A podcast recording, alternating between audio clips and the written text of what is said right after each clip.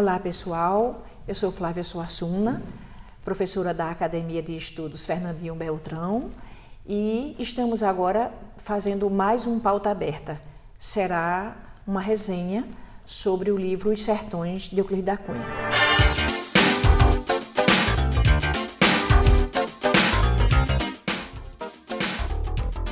Em virtude do programa do vestibular seriado da UPE, começo minhas aulas do terceiro ano do ensino médio tendo que conversar com meus alunos sobre o livro Os Sertões de Euclides da Cunha, que abre o pré-modernismo aqui no Brasil. Embora eu fique imaginando como deve ser estranho para os meus alunos ouvir falar de questões tão distantes de sua atual realidade mental, confesso que gosto de provocá-los e de pensar que participo um pouquinho da apresentação de fatos que ajudam a compreender os problemas do país e vislumbrar saídas. Mais do que tudo, acho que tenho que explicar com calma a eles que a Guerra de Canudos não é de jeito nenhum uma realidade distante de nós na verdade, não dá para pensar o país sem lançar mão desse livro colossal. Está tudo lá, ou estamos ainda lá. Os Sertões chegou às livrarias em dezembro de 1902, cinco anos depois do fim do conflito que o gerou. Publicado pela editora carioca Laimerte, alcançou êxito imediato de público e de crítica. Já teve mais de 50 edições em português e foi traduzido em mais de 10 idiomas. Resultou da cobertura jornalística do conflito de Canudos, feita por Euclides para o jornal O Estado de São Paulo.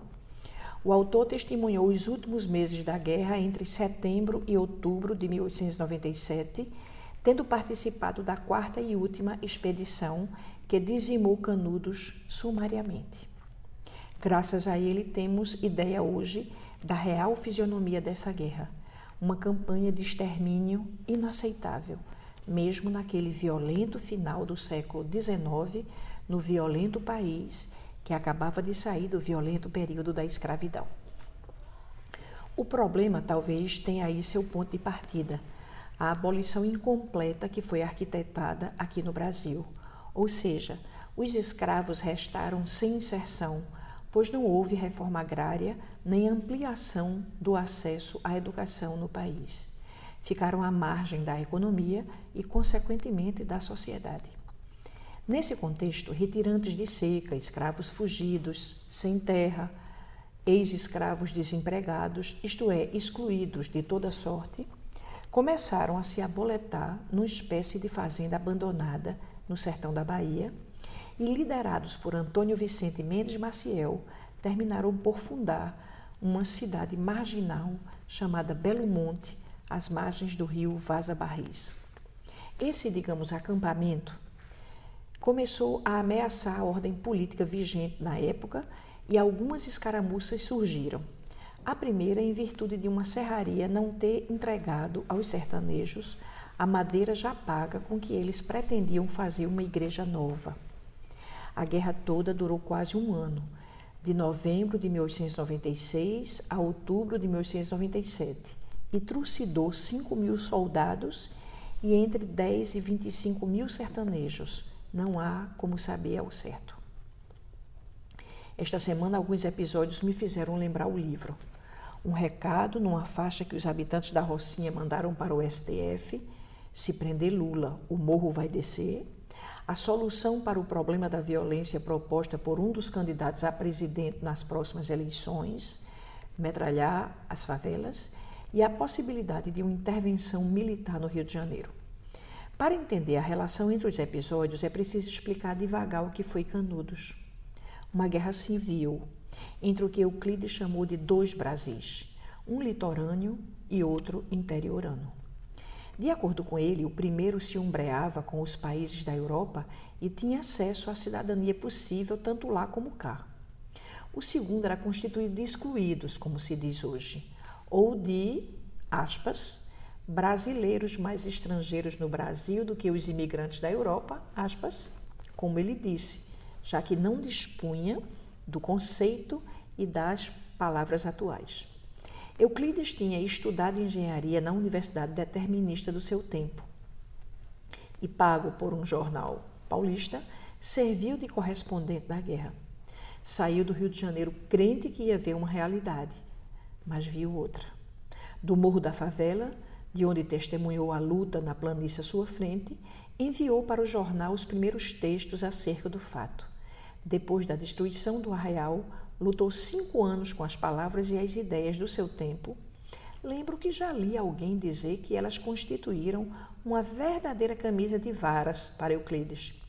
E terminou por escrever uma das obras fundamentais da nossa inteligência, um texto com que um brasileiro descobriu o Brasil e registrou, ultrapassando o jeito de pensar europeu. Feito muitos cariocas, Euclides interpretava o episódio como uma revolta monarquista que queria atrasar o Brasil. Mas ao chegar lá, o que viu foi um problema político e social e uma população que desmentia tudo o que aprendera.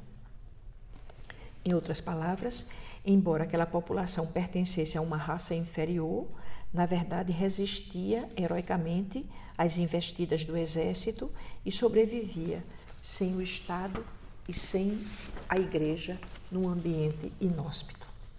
Repousa aí exatamente a questão central do arraial e da região que o continha. Essas instituições que deveriam garantir uma assistência mínima àquela população estavam concentradas na região sudeste e, na verdade, tinham-na abandonado à sua própria sorte. Ou melhor, tinham não só esquecido aquela população, mas também estavam ali fortemente armadas, atirando contra ela. A indignação de Euclides ao longo do seu texto traduz muita coisa, mas principalmente a violência contra o diferente mais fraco. O que temos hoje a ver com isso? Simplesmente tudo. Ao longo do século XX, a população do campo veio para as grandes cidades do litoral e se instalou nas favelas, uma verdadeira remontagem do arraial de Canudos sob nossos olhos coniventes. A ligação é tão forte que a palavra cortiço, usada no final do século XIX, foi trocada por favela, aquela que vinha da pena de Euclides quando identificava o lugar de onde observou o conflito, naquele distante e próximo 1897. Sem possibilidades de inserção e excluída dos serviços básicos do Estado, essa população agora urbana constitui ainda um segundo país e precisa de ferramentas de cidadania, como escolas e profissionalização, bancos, projetos políticos inclusivos de saúde e de proteção ou segurança, como nós outros brasileiros. Entretanto, continuamos cometendo contra ela o mesmo erro lá do final do século XIX, armados até, dente, até os dentes, o que inclui o coração, fazemos invasões e intervenções preconceituosas e brutais que tentam calar sua voz, que, como pode, exige ser ouvida. Cada assalto que se encena nas nossas atuais cidades nada mais é do que a atualização desse conflito entre dois Brasis que não acertam a caminhar juntos. A polícia e às vezes o próprio exército continuam a fazer o papel de atirar em uns, amando dos outros, tudo temperado com preconceito, ignorância e interesses escusos em manter o status quo estapafúrdio de conservar um país inteiro para usufruto de apenas 10% de sua população. É difícil viver num país tão cheio de contradições. Mais difícil ainda quando, ao pensar nelas, colocamos sexo, cor e classe nas ideias. Mais difícil ainda quando resolvemos usar armas e não palavras nos enfrentamentos. Minha conto talvez me ajude a terminar este texto aflito de hoje. No seu livro A Confissão da Lioa, ele trabalha os efeitos nefastos do processo colonial que vitimou seu país e o nosso, e diz corajosamente que costumamos responsabilizar os de fora pelos nossos problemas e não enfrentamos as questões de dentro. Encaremos. Somos um país com um povo cortado dentro. Temos sequelas daquela divisão colonial que nos separava entre senhores e escravos. Está mais do que na hora de nos ouvirmos uns aos outros. Quando há circulação de palavras, o sangue deixa de correr. A palavra dita, buscada, escrita, sonhada, desejada, ouvida, partilhada, é, como diz Mia Couto, a única roupa que temos contra a violência com a qual insistimos em viver e que nos vitima cotidianamente. Basta de repetir erros que já cometemos no passado por preguiça de ler e discutir com respeito e profundidade. Somos seres com passado inescapavelmente e precisamos ir na direção de um futuro que fale a língua da tolerância, um idioma que só pode ser inventado quando o exercício da palavra tomar o lugar das armas.